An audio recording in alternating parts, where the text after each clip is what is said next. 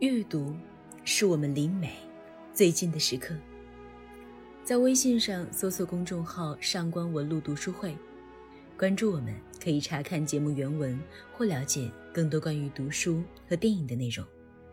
你们好，我是上官文露读书会的主播小何。阴差阳错的爱情，我们都希望这个世界上的爱情圆满，希望有情人终成眷属。但其实，银河两岸隔断了多少牛郎织女？电影《纯真年代》讲述的就是因为现实的无奈，因为道德和法律的约束而无法在一起的一对有情人的故事。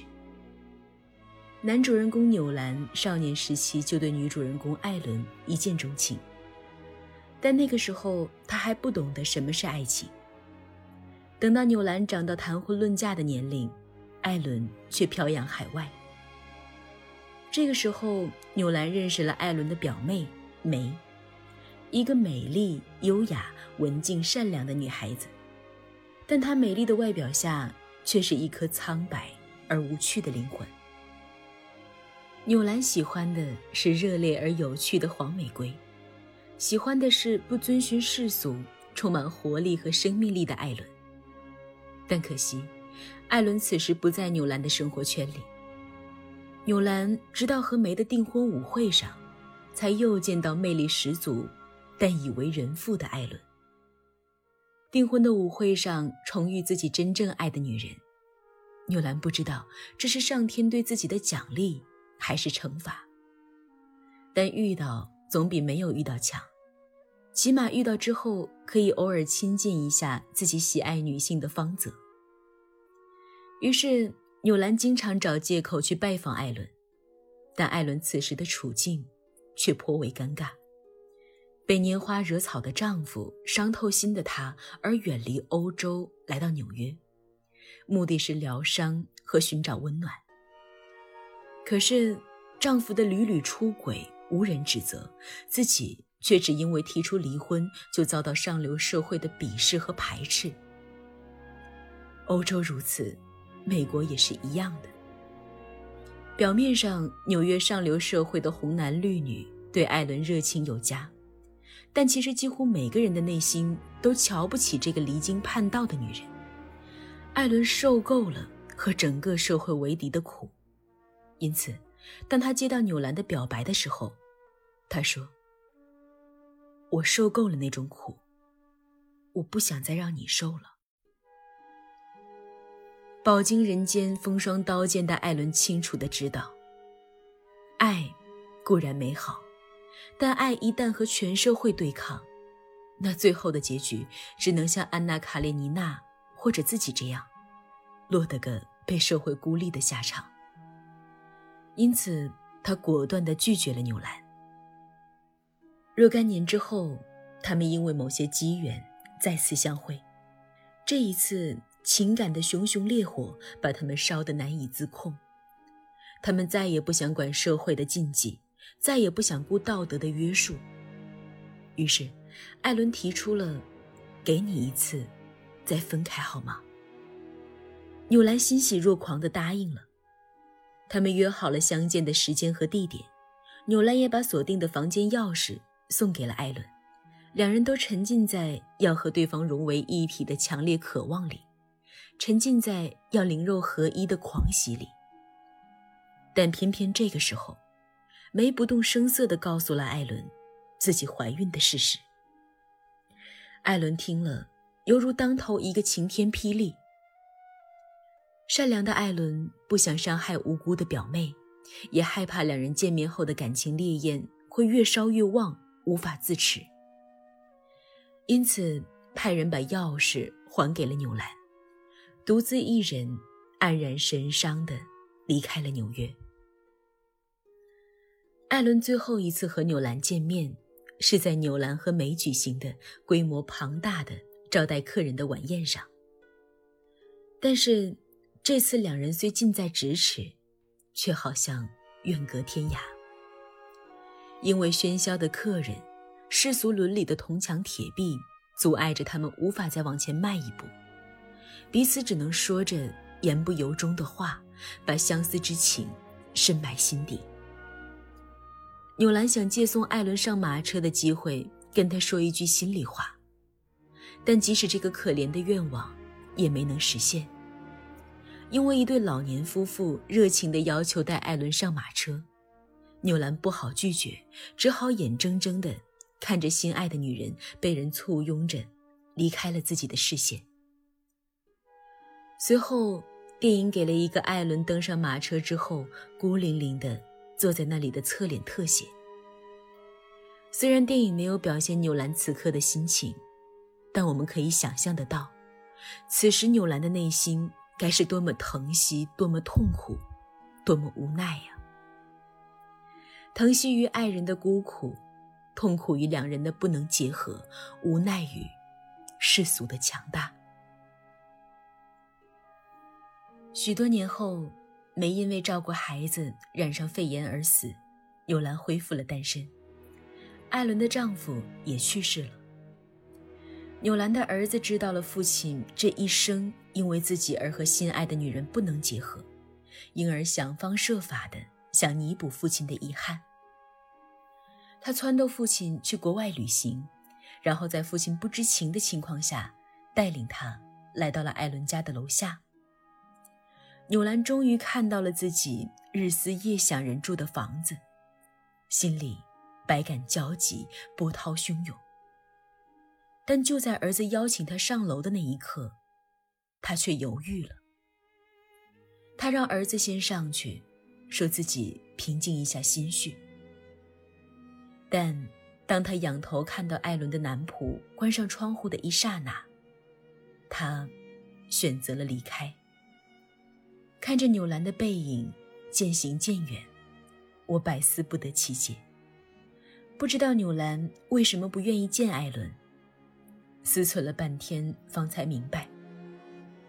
或许，在纽兰的心目里，爱就是不打扰对方已经平静的心湖，不干扰对方已经宁静的生活，就让它保留在内心，成为一个美丽的梦想吧。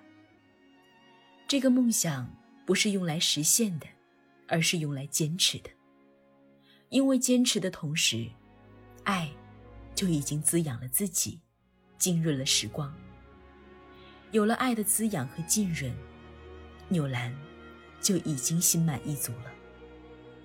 是奋不顾身的去爱，还是顾及道德呢？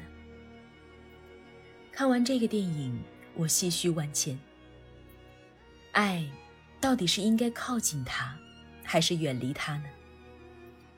不同的人有不同的做法，不同的主人公有不同的选择。安娜·卡列尼娜里的安娜选择靠近沃伦斯基，结果被烧成了灰。《失乐园》里的林子选择靠近九牧，然后和爱人共同赴死。《廊桥遗梦》里的弗朗西斯卡选择靠近罗伯特之后再远离，把美好的爱情尘封于记忆之中。他们三个人的做法不同，结局也大相径庭。靠近有靠近的幸福，远离有远离的美好。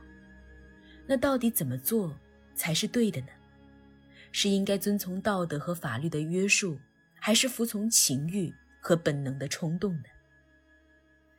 对于这个问题，莫衷一是，人们一直争议不断。多数人认为，人是社会的人，也是理性的动物，是社会的人。就要遵从道德和法律的约束，是理性的动物，就要学会用理性战胜情感。比如我的前半生开播之后，网上就有人如此评论：我不喜欢有一种风气，就好像真爱无敌，真爱至上。我不喜欢有一种风气，就好像真爱无敌，真爱至上，爱。竟可以丢弃道义、道德，甚至法律；而有些人则认为，道德和法律应该是服从本能的要求，应该给爱情让步，因为本能是上帝的赐予，爱是上帝送给人类最好的礼物。就像《爱的悖论》里老奶奶对她的孙女所言：“婚姻是一条法律，而爱是本能。它把我们一会儿推向左，一会儿推向右。人们创造了法律以对抗自己的本能，这是应该的。但本能永远占上风，不应该过于抗拒，因为本能来自上帝，而法律来自人间。《廊桥遗梦》观众的反应和作者的初衷相背离，就说明了这个问题。《廊桥遗梦》的作者罗伯特·詹姆斯·沃勒安排弗朗西斯卡遏制住了跟罗伯特·金凯私奔的念头，回归家庭。明显可以看出，他的意图是宣扬道德大于爱情，责任大于冲动，劝诫人们在爱情面前不要太自私，要用理性战胜感情。但这个电影在美国公映的时候，却掀起了一股离婚的热潮。因为现代人不想再像弗朗西斯卡那样，把热烈的情欲泯灭于道德的束缚里，把爱的花朵枯萎于平淡如水的生活里，把灿烂的年华消磨于不能相见的煎熬里。爱他，是靠近他，还是远离他呢？人们为什么要相爱呢？相爱的人为什么要彼此靠近呢？彼此靠近对社会和个人有什么好处呢？首先，相爱的人在一起能创造更大的社会价值。从生理学的角度来讲，相爱的人在一起生育的孩子更聪明，因为相爱的人做爱容易产生高潮。而在高潮里孕育的孩子是最聪明的。从社会学的角度来讲，相爱的人在一起能营造温暖宽松的家庭环境，而温暖宽松的家庭环境是孩子成长最好的温床。在这种环境里成长的孩子，一般心态健全、心智健全，人格的发育也较为完善。其次，相爱的人在一起。既是对自己生命的尊重和负责，也是对他人生命的尊重和负责。因为每个人的生命只有一次，每个人都应该首先为自己而活。美国著名的哲学家安兰德在《自私的德行》里曾大声疾呼：“正如生命自身就是目的，同样，每一个活着的人自身也是目的。”而不是实现他人的目的或福利的手段。因此，人必须为自己而活着，既不能为他人而牺牲自己，也不能为自己而牺牲他人。为自己而活着，意味着实现自己的幸福是人最高的道德目标。为自己而活，为自己谋求幸福，是每个人最本能的追求，也是最正当的追求。委屈自己，舍弃爱人，带给自己和爱人更多的是伤害，带给世界更多的也是灾难。因为舍弃爱的人，自己可能一生都为此闷闷不乐，爱的人也会因此痛苦不堪，不爱的配偶也会因此耿耿于怀而抑郁寡欢。由此可见。舍弃爱情，遵从道德，将是一石伤三鸟，对谁都不利。曾经看过一个案例，一个中年男子和妻子吵架是家常便饭。有一次，他实在忍无可忍，提出离婚，但他的儿子为了维持表面完整的家，扑通一声跪在了他的面前，苦苦哀求他不要离婚。看着跪在地上可怜的儿子，男人刹那间心软了，答应儿子从此之后不再提离婚。但等到一生快要过完的时候，他后悔不迭，向儿子抱怨道：“你知道吗？就是你那一跪，毁了我这一生。每个人都只有一次人生，每个人的一生最大的目标都是追求自己的幸福。”追求幸福既是每个人的权利，也是义务。只有你自己幸福了，周围的人才能跟着幸福。因为这样，每个人都应该对自己的人生负责，对自己的幸福负责。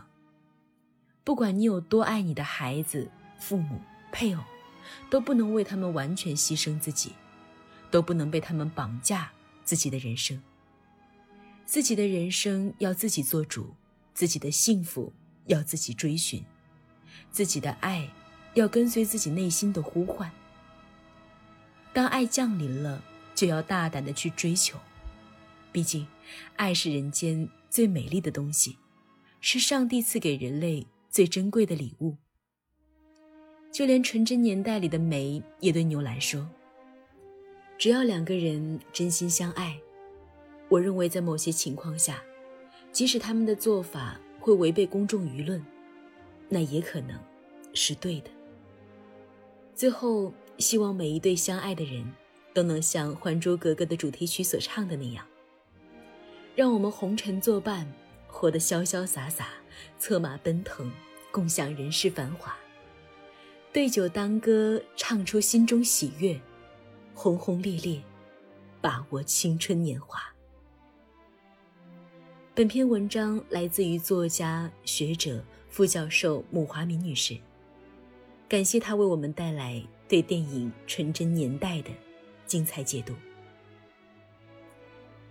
今天想要和大家聊的话题是：你觉得爱情是大于道德的吗？还是道德大于爱情呢？欢迎在评论区里留言，和我们分享你的感受。如果你想查看今天节目的内容，请到微信上搜索公众号“上官文露读书会”。阅读是我们离美最近的时刻，让我们共赴一场美丽的约会。今天的读书就到这里，我们下期再会。